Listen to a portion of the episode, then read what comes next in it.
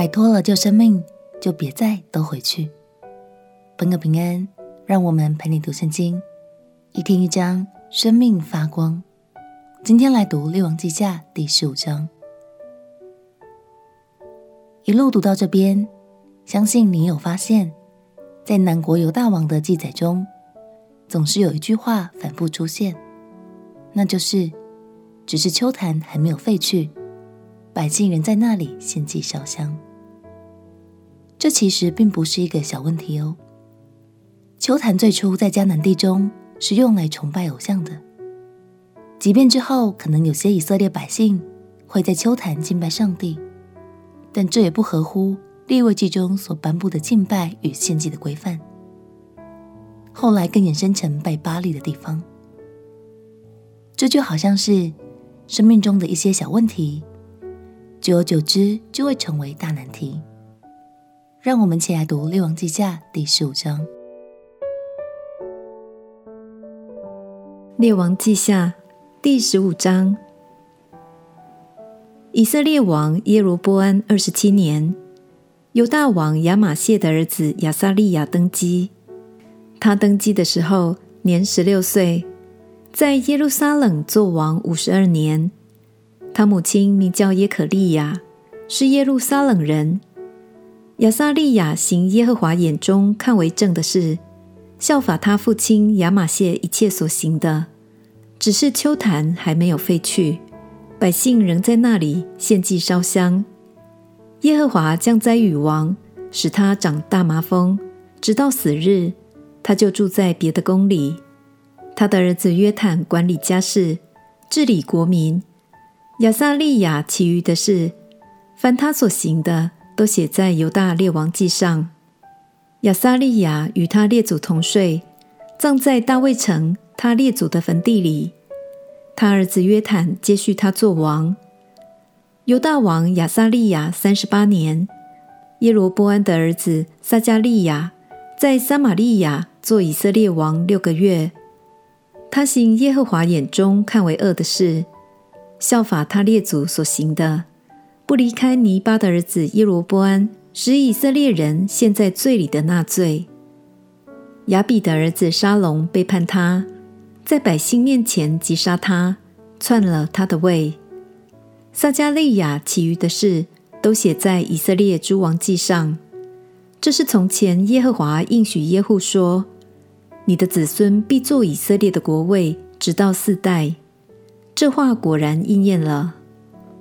犹大王乌西雅三十九年，亚比的儿子沙龙登基在撒玛利亚做王一个月。迦底的儿子米拿现。从德撒上撒玛利亚，杀了亚比的儿子沙龙，篡了他的位。沙龙其余的事和他背叛的情形，都写在以色列诸王记上。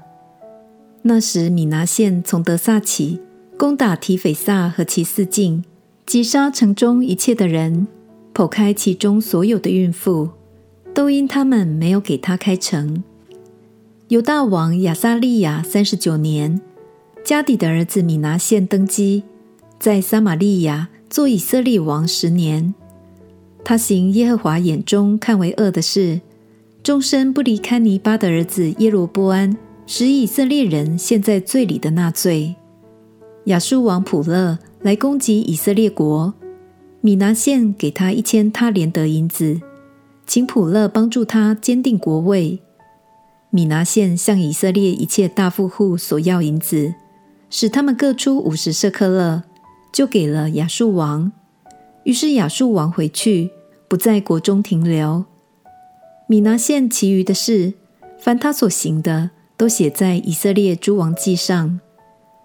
米拿现与他列祖同睡，他儿子比迦辖接续他做王。犹大王亚撒利雅五十年，米拿现的儿子比加辖在撒玛利亚登基。做以色列王二年，他行耶和华眼中看为恶的事，不离开尼巴的儿子耶罗波安使以色列人陷在罪里的那罪。比加辖的将军利玛利的儿子比加背叛他，在撒玛利亚王宫里的卫所杀了他。雅尔戈伯和亚利耶并激烈的五十人帮助比加，比加击杀他，篡了他的位。